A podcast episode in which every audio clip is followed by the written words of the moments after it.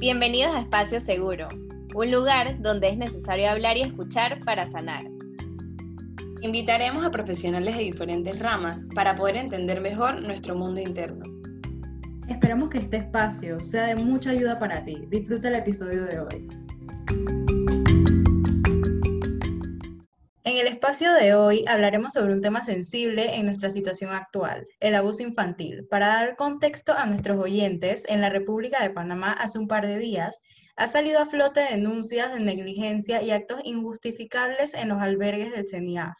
El CENIAF es la Secretaría Nacional de Niñez, Adolescencia y Familia. Es una entidad pública del Estado responsable de coordinar, articular y ejecutar dar seguimiento al cumplimiento de políticas de protección integral a los derechos de la niñez y adolescencia a través de la formulación de planes, programas y medidas de protección. Sin embargo, en una reciente presentación de un informe de una comisión de nuestra Asamblea encargada de investigar denuncias, violaciones, maltratos, abusos y abortos, luego de seis meses se dio a conocer la existencia de casos en estos albergues. Por ello, de manera colectiva, se está protestando en nuestro país por el fallo que tuvo el gobierno frente a la niñez. Por tanto, el día de hoy tenemos una invitada que está empapada en el tema, no solo por el acontecimiento, sino cómo puede afectar el abuso o maltrato a un niño en crecimiento y desarrollo. Xochitl Delgado, neuropsicóloga panameña, bienvenida a este espacio. Bueno, bienvenida Xochitl. Hola, gracias por invitarme a este espacio. es un honor tenerte aquí, primero que todo, eh, tocando pues este tema tan sensible eh, nosotros recolectamos siempre preguntas como de nuestra audiencia acerca de lo que vamos a hablar antes. Em, y la primera pregunta que surgió fue, ¿qué efecto tiene en el cerebro el abuso infantil? Ok, em, el abuso infantil em, tiene un gran impacto en el cerebro porque, o sea, el cerebro en la infancia se está desarrollando. Entonces, el, los mayores cambios en el cerebro se dan en los primeros años de vida y el cerebro se termina de desarrollar a los 25 años. Entonces, todo lo que pasa en el ambiente, todos eh, los abusos van a tener un impacto eh, grande en el, sistema nervioso y en el cerebro. con el caso CENIAF, eh, em, estamos empezando de que el abuso, o sea, los niños que están en un albergue de por sí ya tienen un trauma porque llegaron al albergue por algo, no llegaron porque ellos quisieron, ellos llegaron ahí fue porque tal vez eran ya víctimas de abuso en su casa, porque eh, son huérfanos, eh, por distintas, porque tal vez los papás no tenían cómo mantenerlos, eh, entonces ya de por eso ya es un trauma. Y entonces a eso le sumamos todo el trauma que, están, que han tenido dentro del albergue. Entonces el trauma ha sido eh, abusos sexuales, porque se reportaron que abusos sexuales en los albergues, abusos físicos, abusos psicológicos. Esto va a afectar principalmente tres estructuras que son claves para el funcionamiento eh, el funcionamiento de todo ser humano. Entre esas es, pues, la amígdala, que es esta, ah, una estructura del cerebro que se encarga de manejar las emociones y el estrés. Entonces, eh, afecta la amígdala, afecta el hipocampo, que es otra área, otra estructura del cerebro que está muy, muy está conectada con la amígdala porque están una al lado de la otra. Eh, la amígdala es como la groupie del, hipocampo. Y el hipocampo eh, es clave, una estructura clave para todo, pero específicamente para la memoria, para la memoria emocional, por su conexión con la amígdala y para la memoria declarativa. O sea, la memoria declarativa es la que yo estoy usando en estos momentos para eh, contarles sobre la amígdala y para contarles sobre el hipocampo, que es la memoria, pues, de todos los días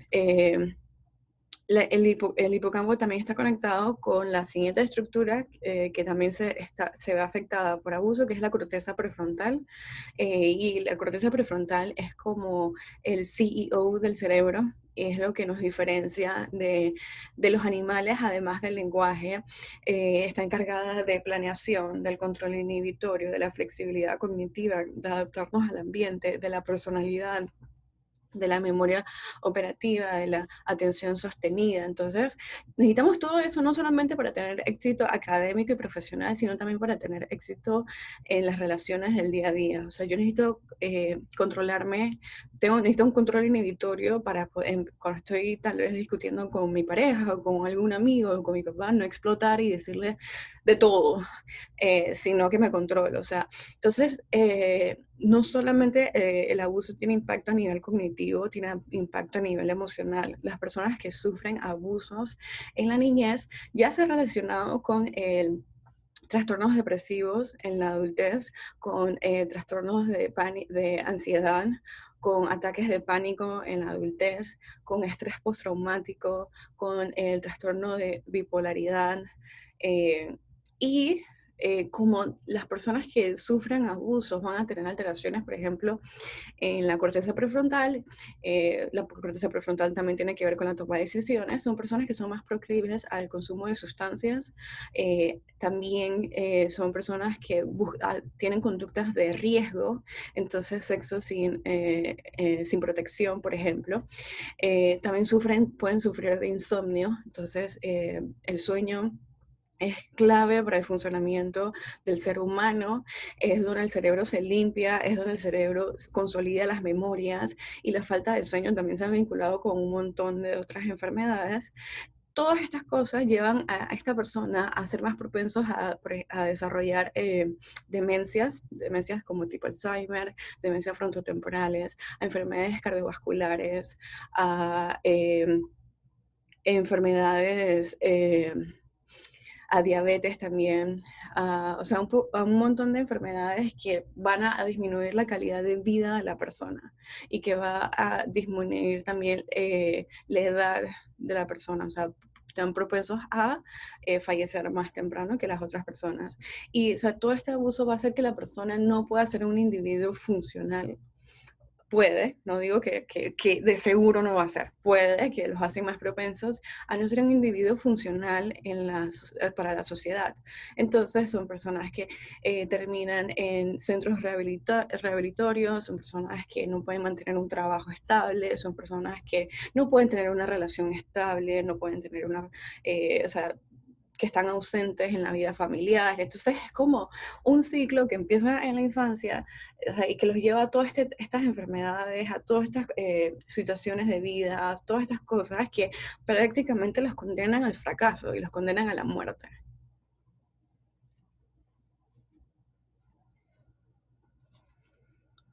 Me parecía muy importante lo que decías eh, y esa es la importancia, ¿no? De proteger a nuestra niñez y es lo que estamos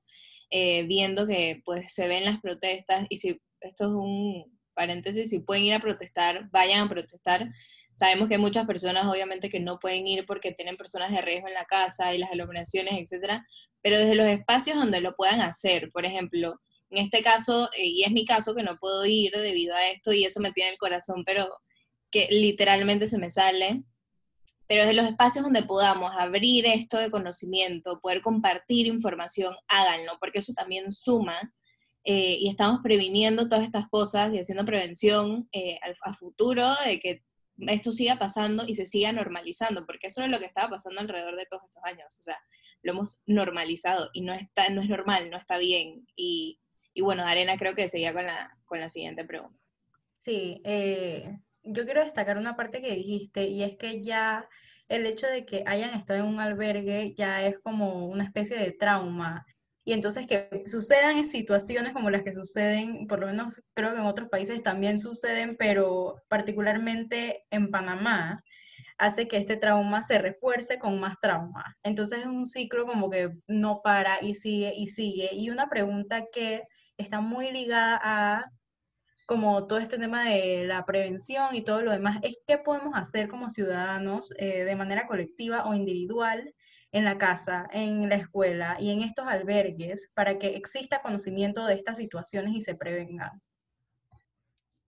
Eh, es una, una muy buena pregunta. Eh, yo creo que, que cada uno puede, o sea, debería hacer lo que pueda hacer, lo que puede, o sea, por ejemplo, o sea, si no puedo salir porque en mi caso hay personas de riesgo, entonces comunico, así sea que nada más tengas dos seguidores, así sea que tengas 20 mil, así sea que tengas 50 mil o 300, lo que sea, comunica lo que está pasando porque tal vez tú no puedas salir, pero alguien que está viendo lo que tú estás eh, posteando, lo que tú estás eh, comunicando, tal vez sí pueda, o tal vez no, y lo comunica también, y alguien, o sea, se va como una cadena. Eh, o sea, creo que la presión es lo más importante, que, o sea, presionar al Estado y a las personas que estuvieron encargadas por tanto tiempo de estos niños. Esto no es algo que de este gobierno nada más, esto viene de gobiernos anteriores. Entonces, que presionar para que todas esas personas eh, dejen, o sea, se les, o sea, se les condene, se les, o sea, se les pongan todas las, las multas, las, o sea, que probablemente lo que deberían quedar es en la cárcel, eh, pero el sistema de Panamá tampoco es el mejor en términos de justicia, pero también presionar para que a esos niños se les dé la eh, terapia e intervención que necesitan eh, y para que se exijan mejores condiciones eh, de vida para ellos, o sea, para que tengan mejores albergues, para que se les llegue, se, se capaciten a los psicólogos, o sea, los psicólogos que trabajan en albergues son psicólogos generales que no, o sea, son necesarios, pero no tienen las herramientas. Yo soy neuropsicóloga y yo no tengo las herramientas para tratar trauma, o sea, y lo reconozco. Eh, estas personas necesitan las herramientas para tratar trauma, que el, Estado, el gobierno se les, les dé las capacitaciones necesarias, que les paguen las maestrías necesarias, que les den eh, los instrumentos para evaluar, los protocolos para, eh, para usar,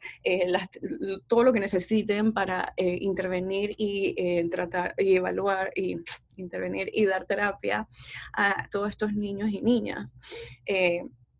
Obviamente sí quiero ver a los responsables en la cárcel, que se les quiten los cargos que tengan, todo esto, pero más importante en verdad es los niños y las niñas que están ahí y que necesitan la ayuda, que necesitan, o sea,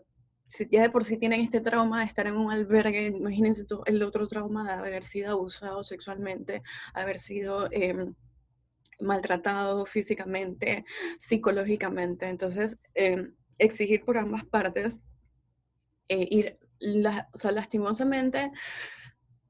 eh, las redes sociales, aunque son muy buenas, o sea, ahorita mismo yo que no estoy en Panamá es la única forma que yo tengo para poder eh, protestar, eh, no es suficiente. Entonces, en verdad, sí pueden salir a la, a la, calle, sí pueden salir a protestar, salgan. Esto ya, siento que también, o sea, no solamente por el hecho de que son niños, o sea, no estamos hablando de que el gobierno se gastó no sé cuántos millones en carros o que eh, cierto diputado hizo esta cosa, o sea, son niños de los que estamos hablando, eh, sino también que venimos con todo esto de la pandemia, el mal manejo de la pandemia, todas todos los actos de corrupción que han sucedido. Entonces, espero, no sé, que esto ya sea como el tipping point para nosotros y que sea como que ya basta, o sea, ya, tenemos que, y y ese ya basta no se va a lograr si la mayoría silenciosa, es decir, las personas que no se ven directamente afectadas por el problema, o sea, las personas que no tienen niños en albergue, las personas que no tienen ningún familiar en albergue, salgan a la calle y se unan a la lucha. Es cuando, es cuando la mayoría, o sea, las protestas acá en Estados Unidos, mm, las, eh, de, el Black Lives Matter, sea, no solamente eran personas afroamericanas, eran todo el mundo, o sea, todo, todos los que creían en la causa, era la mayoría silenciosa. Eh, y es así, o sea, eh, para poder que logremos un cambio, esa mayoría silenciosa tiene que unirse y tiene que salir y tiene que presionar y tiene que comunicar y tiene que compartir y tiene que indignarse y tiene que sentir esta frustración y rabia que aunque no sea con uno, o sea, no sea que nos afectaron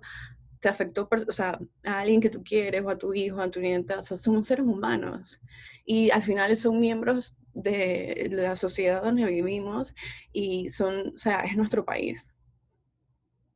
Sí, eh, realmente comparto todo lo que dices eh, y fundamentalmente esta parte de la presión. A mí me preocupa muchísimo, voy a hacer catarsis un poco aquí en este espacio, me preocupa mucho que esta presión de alguna manera disminuya, es decir, que las protestas dentro de una semana ya no existan, ya este tema se olvidó porque ha pasado con muchas cosas. Por mi parte, yo iría a la protesta y quiero ir y voy a ir porque yo no estoy sí, sí ha sucedido esta parte de los niños eh, y sí es parte de un todo, pero en este todo en Panamá hay muchas cosas que se están manejando mal, hay muchas cosas que no están funcionando bien eh, y realmente han habido muchas gotas que han derramado el vaso varias veces y varias veces se ha protestado por muchas cosas, pero disminuye al final. Y esta es la parte que no puede pasar. Y como tú dices, las redes sociales sí son una herramienta importante, pero no es suficiente al final. Em,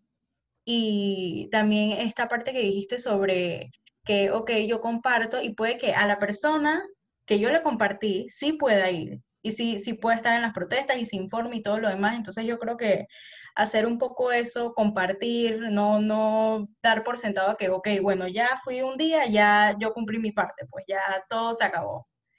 Em, y bueno, eh, pero sí,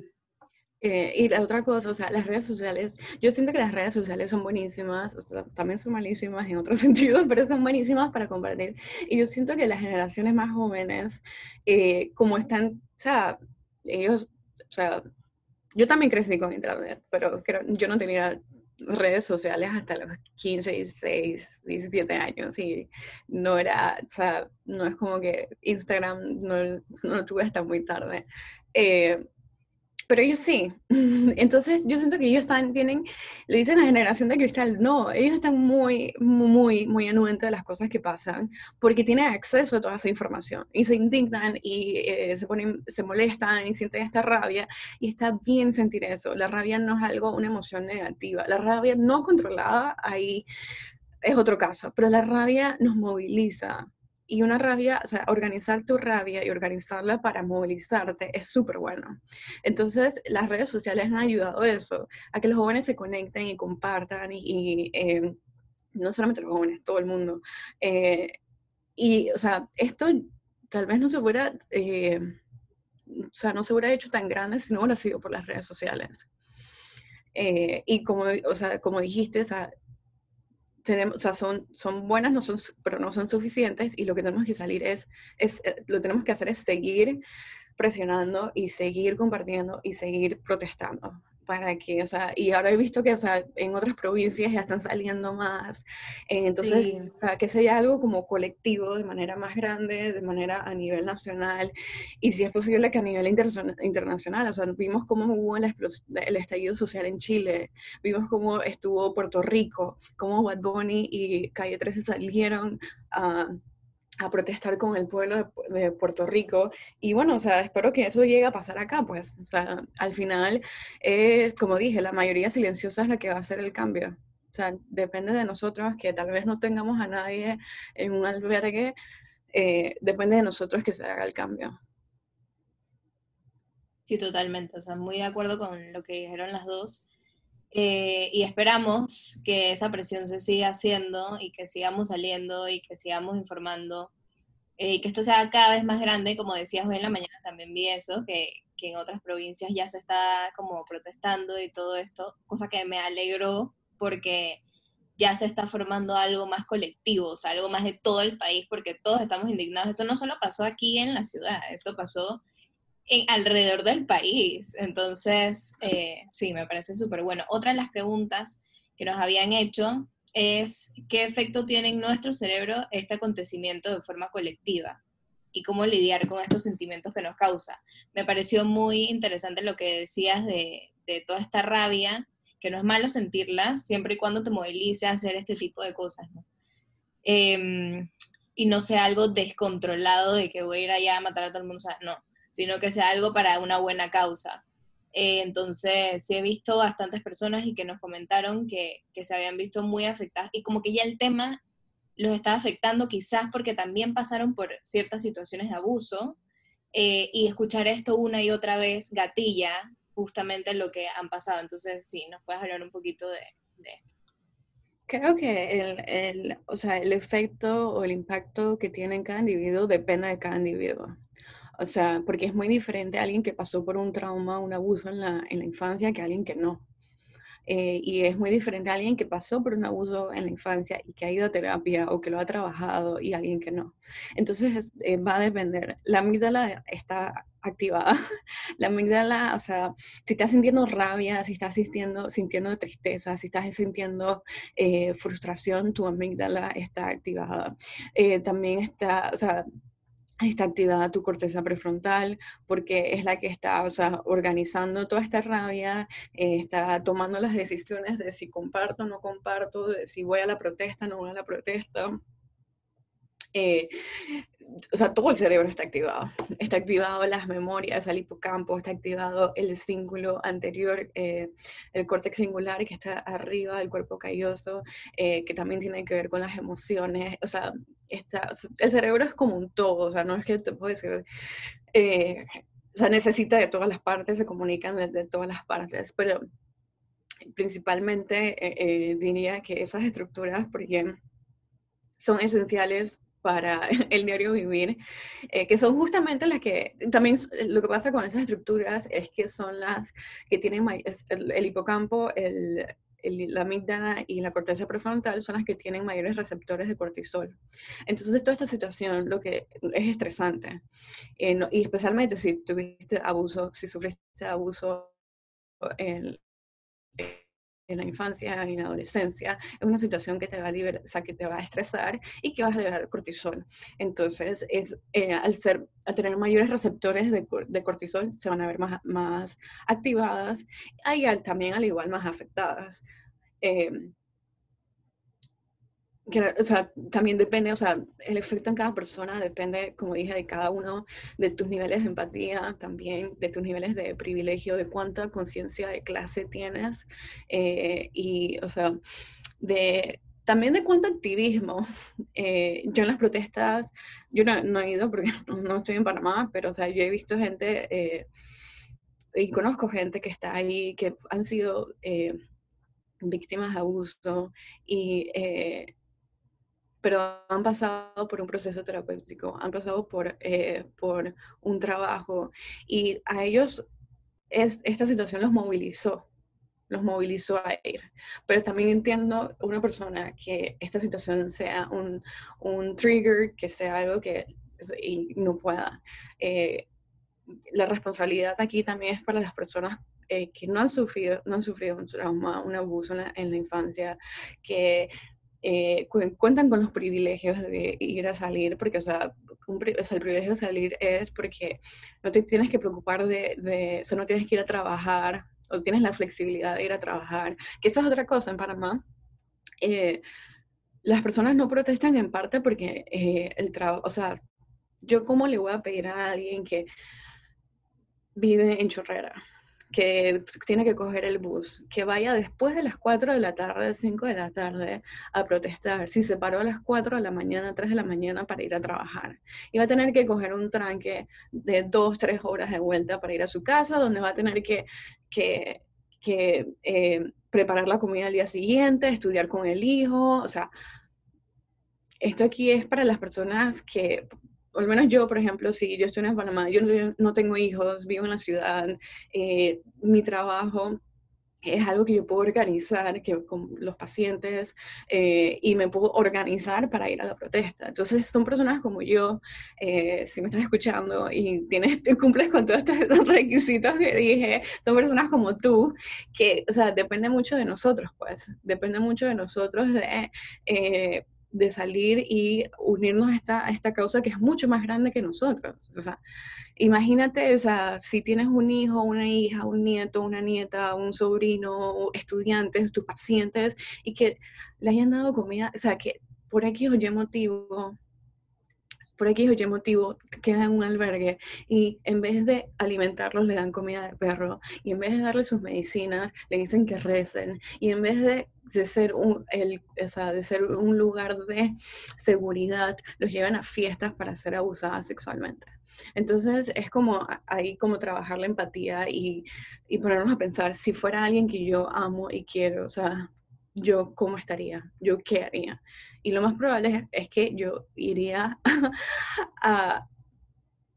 acabar con el mundo del dolor. Y eh, lo que podemos hacer, en vez de acabar con el mundo, es ir a, organizar esa rabia y salir a protestar y a presionar al gobierno para que se exija justicia. Claro que sí, eh, la verdad es que todo lo que has dicho, la verdad, es, ha sido como esencial y hay que ponerlo en práctica de ahora en adelante, invitarlos nuevamente a las protestas que van a estar saliendo la otra semana también. Eh, y bueno, muchas gracias por toda esta información y sobre todo por aceptar la invitación a este espacio. Esperamos que todo esto haya motivado a otros a ir a protestar e informarse para luchar por todas estas deficiencias en el país pensemos, como tú dijiste, qué haríamos nosotros si fuese alguien que queremos y que conocemos. Luchar por una niñez y por la justicia de ella nunca será algo que debemos dejar pasar. Y bueno, esperamos tenerte en un próximo episodio y recuerden todos seguirnos en nuestras redes sociales.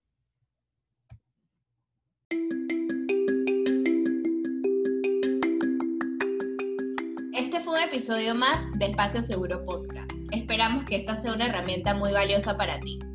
Nosotras somos Gabriela Celaya, Darena Villalobos y Evelyn Rubio. Recuerda seguirnos en nuestras redes sociales, en Instagram como arroba espacioseguro.podcast. Y no te olvides de que estamos en la plataforma de Spotify y Apple Podcast.